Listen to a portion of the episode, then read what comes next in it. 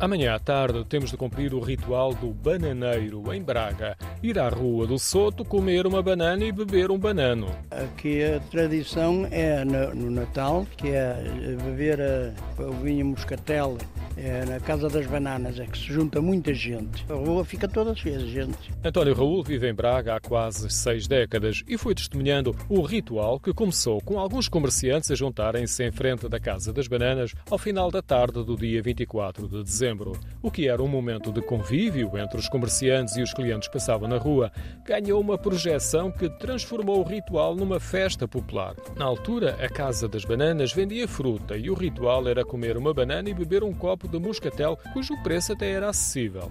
Antigamente era a 25 tostões, agora não, não faço ideia, mas é caro. Agora aquilo é mais caro. É comida com a banana e servido num copinho pequenino. Comem a banana e bebem aquilo que é uma bebida muito alcoólica, é um moscatel. Chegou a provar? Cheguei, cheguei. Já saí dali um dia, um dia torcido. Aquilo, quem não estiver habituado, aquilo cai mal.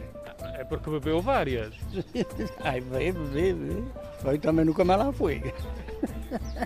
A Casa das Bananas encerra às 20 horas e, pelo menos até essa hora, a rua costuma encher com familiares e amigos a brindarem num convívio único.